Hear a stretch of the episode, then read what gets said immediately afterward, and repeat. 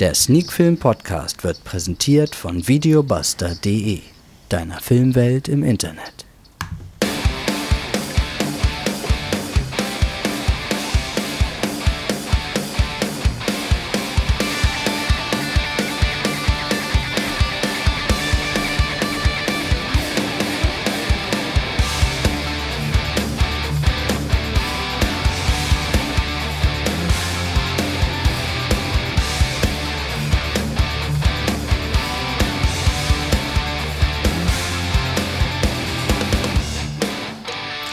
Sneak Film Podcast Folge 159. Heute mit zwei Filmen: Hardkill und Puppy Love.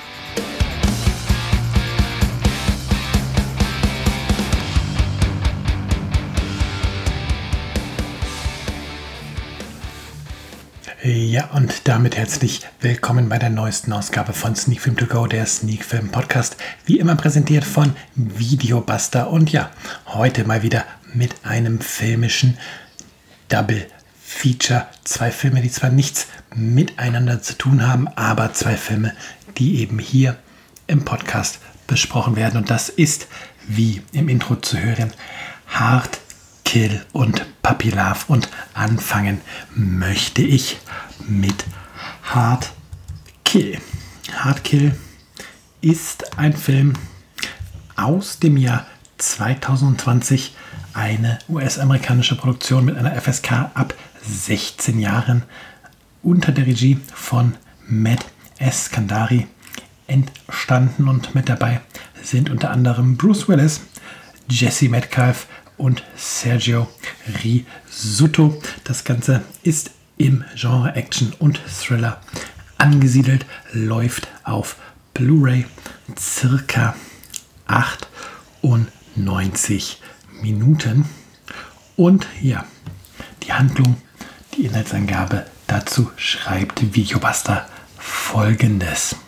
Die Arbeit des Tech-CEO, des, nochmal, die Arbeit des Tech-CEO-Milliardärs Donovan Chalmers ist so wertvoll, dass er zwar Söldner anstellt, um sie zu schützen, eine Terroristengruppe jedoch auf den Plan ruft, die seine Tochter entführt, nur um sie zu bekommen.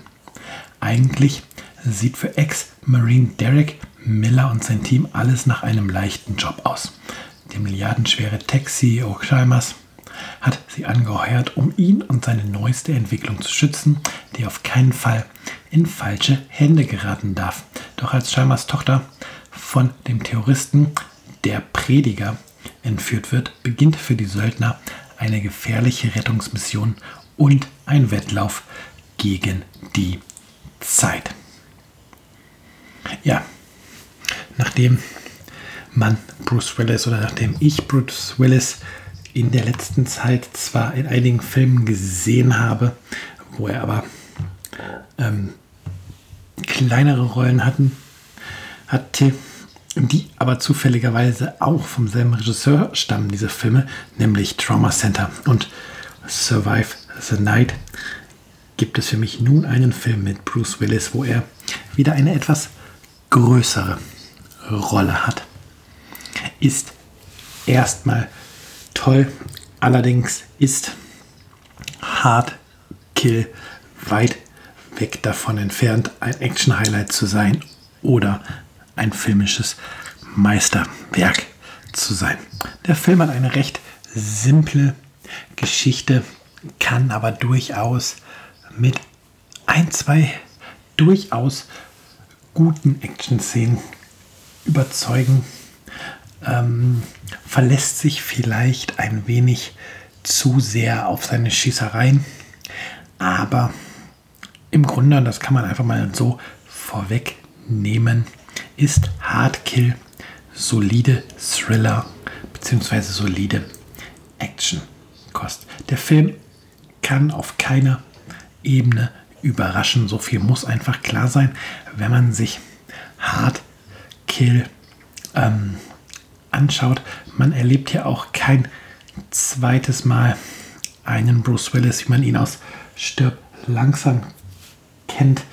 Die eigentliche Action überlässt er auch in diesem Film anderen Darstellern, beziehungsweise das Drehbuch sieht vor, dass andere Darsteller die große Action hier übernehmen. Also wer Hardkill wegen dem Namen Bruce Willis schaut und erwartet, dass er hier seine typischen Rollen nochmal neu interpretiert, der sollte lieber die Finger vom Film lassen. Wer aber damit umgehen kann, dass eben eine andere Garde die Action übernimmt. Ja, der Zuschauer bekommt hier einen wirklich ordentlichen Action-Thriller.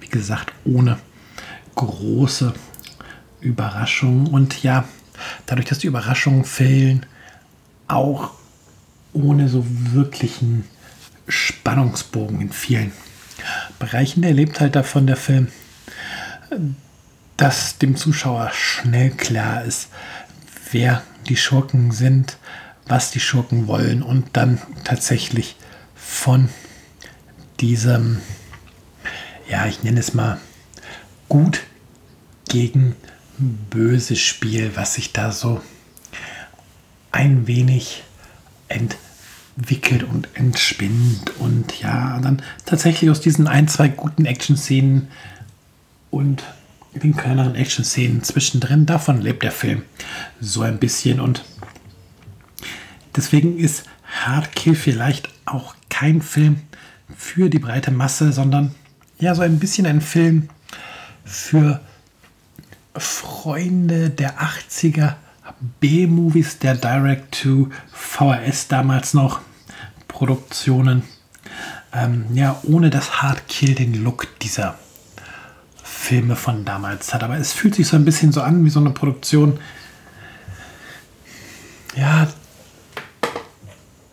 die zu wenig Budget hat, um eine Hollywood-Großproduktion zu sein, aber auch zu viel Budget, um ähm, irgendwie ein Independent oder ein Trash-Film zu sein. Der Film sieht dabei halt auch nicht schlecht aus. Er ist halt auch nicht schlecht gespielt. Es ist halt tatsächlich so diese typische die typische filmische Durchschnittskost. Und ja, da der Film jetzt nur fürs Heimkino ausgewertet wird, kann man durchaus sagen, wenn man mit dem Genre etwas anfangen kann, ähm, kann man diese Zeit, diese knapp äh, 90 Minuten, also fast schon 100 Minuten mit 98 Minuten Laufzeit, ähm, sich durchaus mal nehmen und angucken. Man bekommt die, wie gesagt, kein Meisterwerk. Man bekommt hier einen sehr vorhersehbaren, durchschaubaren Film mit guten Action-Szenen und einem leichten Thriller-Anteil. Ja, die Wertung ist dementsprechend auch mittelmäßig. 5 von 10 Punkten gibt es von meiner Seite für Hard Kill. Hüpfen wir zum zweiten Film, der in eine völlig andere Richtung geht als der gerade ähm, besprochene Hard Kill, ein völlig anderes Genre ist. Und zwar rede ich jetzt über die belgisch-französisch-luxemburgische schweizerische Koproduktion Puppy Love aus dem Jahr 2013 der eine FSK 16 bekommen hat. Regie hat Delphine Lehercy oder Lehercy. Französische Namen sind nicht so meine Stärke geführt. Ähm, als Darsteller sehen wir vor der Kamera unter anderem Soline Rigaud, Audrey Bastien und Eric da Costa. Natürlich noch mehr als diese drei ähm, Darsteller. Auf Blu-ray läuft der Film circa 85 Minuten. Es ist ähm, ein Coming-of-Age-Drama mit einer ordentlichen Prise Erotik. Und ja, die Handlung hierzu liest sich wie folgt. Die 14-jährige Diane ist eine schüchterne und rätselhafte Teenagerin, die allein mit ihrem Vater und ihrem Bruder zusammenlebt. An der Schwelle zum Erwachsenwerden beginnt sie, ihre Sexualität zu erforschen. Sie möchte endlich ihre Jungfräulichkeit verlieren. Die Begegnung mit ihrer neuen Nachbarin ändert schlagartig den Alltag der Schülerin. Julia ist hübsch, charismatisch und äußerst freizügig. Je näher sich die beiden Mädchen kommen, desto mehr gerät Diane in den sexuellen Sog ihrer Freundin. Ihre moralischen Grenzen geraten schnell ins Wanken. Der Beginn eines heißen Sommers, der ihr Leben für immer verändern wird. Ja, trifft den Inhalt ganz gut, was wir hier lesen dürfen. Und ja, was sich bei mir als erstes im Kopf abspielte, als ich von dem Film gehört habe, als ich über den Film gelesen habe, war, dieser Film ist bereits im Jahr 2013 erschienen. Warum kommt er erst jetzt im Jahr 2021 bei uns in Deutschland in den Handel? Das ist oft ja so ein Zeichen, dass wir es mit einem Film zu tun haben, der eventuell nicht so wirklich gut ist. Und ähm, deswegen bin ich so ein bisschen skeptisch an den Film gegangen, aber wie zuletzt auch bei Contamination, der ja auch schon vor vielen Jahren seine Veröffentlichung gefeiert hatte und erst jetzt erschienen ist, ähm, hat mich der Film am Ende eines Besseren belehrt. Puppy Love ist ein fantastischer Film, ein fantastisches Drama. Man muss die Sexszenen etwas losgelöst sehen. Man darf sie halt nicht irgendwie als den Versuch sehen, dem Film eine erotische Note zu geben oder den Film halt in, in Soft-Porno-Richtung zu drücken oder so. Die Sexszenen in dem Film sind meines Erachtens oder meiner Meinung nach wichtig für die Figuren, für die Entwicklung der Figuren, sind wichtig für die Handlung. Sie sind auch nicht ähm, sehr explizit. Man sieht durchaus nackte Körper, sowohl männliche als auch weibliche, aber die FSK-Freigabe zeigt es ja auch, ähm, es geht hier nie in eine pornografische Richtung. Das ist vielleicht schon mal ganz gut zu wissen. Der Film ist tatsächlich, wenn man sich darauf einlässt, eine Geschichte ja, über die Selbstfindung und auch über die sexuelle Selbstfindung eines jungen Mädchen. Und ja, der Film konfrontiert den Zuschauer auch mit einigen moralischen Fragen, ähm, die der Zuschauer für sich natürlich nicht beantworten muss, weil die Figuren im Film diese moralische Entscheidung treffen müssen.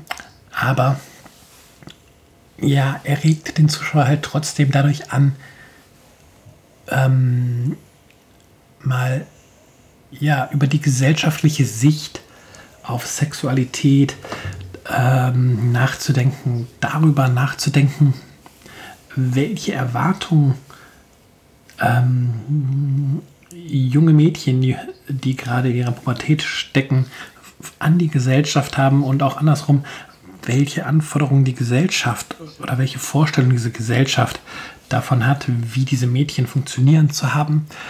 Und ja, es ist nicht immer ganz einfach, ähm, das auch als Zuschauer zu greifen, weil der Film vieles tatsächlich auf den sexuellen Aspekt runterbricht, den sexuellen ähm, Aspekt provokativ in den Vordergrund schiebt. Ähm, und ja, ein Film dadurch sicherlich nicht für jeden ähm, so zugänglich macht, wie sich das mancher Zuschauer vielleicht wünschen würde. Also für mich ist halt klar gewesen, ich muss ein bisschen tiefer reinblicken. Ich muss diese sexuelle Ebene nur als einen Punkt in den Charakteren sehen, diese sexuelle Ebene quasi als Aufhänger sehen und ja, quasi als das Tor zur Seele, der Hauptfigur zur Seele der 14-jährigen Diane.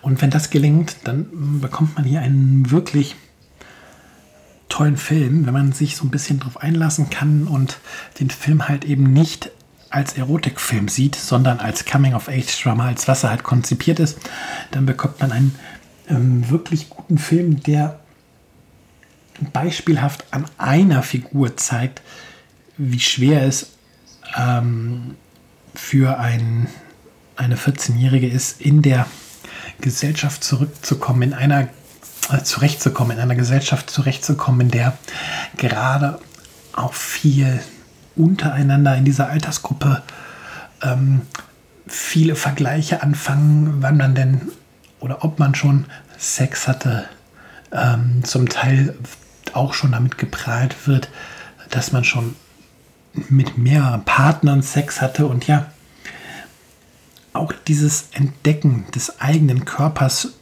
ist halt für, für diese Altersklasse eine ganz schwierige Phase.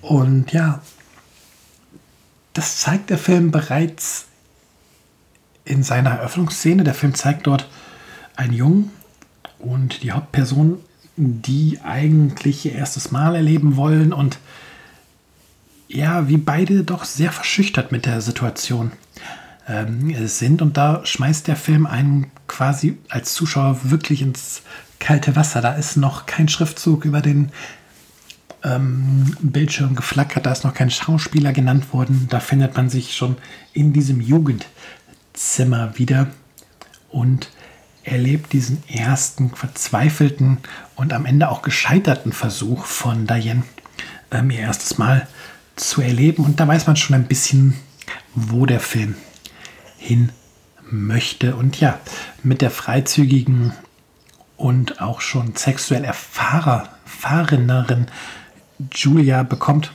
Diane dann eben eine Filmpartnerin, eine Freundin im Film an die Seite gestellt, die halt schon eine gewisse Erfahrung mitbringt. Ob diese Erfahrungen immer gut sind, sei mal dahergestellt, aber ja, sie bekommt halt eine Figur an die Seite gestellt, die die Situation für Diane eben nicht leichter macht, die sich durch Julia ein wenig in die Ecke gedrängt wird, zu ähm, Sachen genötigt fühlt, die sie so eigentlich gar nicht machen möchte oder noch nicht machen möchte, weil die entsprechende Erfahrung fehlt, die sexuelle Erfahrung, die ähm, Lebenserfahrung. Und das alles, ja, packt der Film tatsächlich gut in seine Laufzeit ein, ähm, hat auch ein Ende, was noch so ein bisschen zum Nachdenken anregt. Und da macht der Film tatsächlich vieles, wichtig,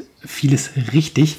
Und von daher bin ich doch ziemlich überrascht gewesen nach Sichtung des Films, dass das Werk erst jetzt, 2021, in Deutschland für das Heimkino ausgewertet wird auf Blu-ray und DVD erscheint. Und ja, da muss man auch mal den Hut ziehen vor der Bush Media Group, die sich diesen Film angenommen haben und der es nun schafft, ähm, hoffentlich auch in Deutschland sein Publikum zu finden. Und ja, vielleicht kann der Film ja auch so ein bisschen zum Geheimtipp unter den Coming-of-Age-Filmen werden.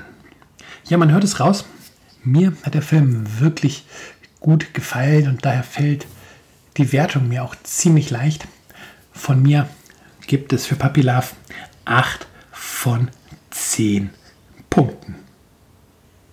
Ja, das dieswöchige Sneak Film to go, der Sneak Film Podcast Film Besprechungs Double Feature ist damit eigentlich mal wieder zu Ende. Zwei Filme, zwei völlig unter, unterschiedliche Filme. Heute habe ich so ein paar Verhaspler wieder drin. Das ist, weil ich so mit einem Ohr gerade auch bei meinem Sohn bin, der, während ich hier aufnehme, ähm, sich einen ungeplanten Mittagsschlaf gönnt und ja, hier drei Meter entfernt neben mir quasi ähm, eingekuschelt liegt und ich immer so ein bisschen gucken muss, wird er wach und ähm, ja, was ist da gerade Sache. Aber ich hoffe, es war auszuhalten in dieser Folge, in Folge 159. Ehrlicherweise weiß ich noch nicht genau, was nächste Woche im Podcast besprochen wird. Ich habe einen Film auf der Shortliste und den ich eigentlich gerne die Woche gucken möchte und dann auch besprechen. Und zwar Shorter. Mal gucken, ob das klappt. Und wenn das klappt, dann gibt es dazu nächste Woche auch entweder im Podcast oder ähm, in den sozialen Medien im Blog ein Gewinnspiel. Also merkt euch die nächste Woche mal vor. Vielleicht klappt das alles so, wie ich mir das denke. Bis dahin genießt, falls ihr es pünktlich am Pfingstsonntag hört, noch den morgigen Feiertag, den Pfingstmontag. Das Wetter ist ja momentan nicht so, als ob man irgendwie zumindest Corona-konform spazieren gehen könnte. Aber ja, macht das Beste draus, kommt gut durch die Zeit vor allen Dingen, bleibt gesund und ich würde sagen, nächste Woche Sonntag gibt es eine neue Folge, die Folge 160 von Sneak Film To Go, der Sneak Film Podcast und ihr seid hoffentlich wieder mit dabei. Bis dahin, macht's gut.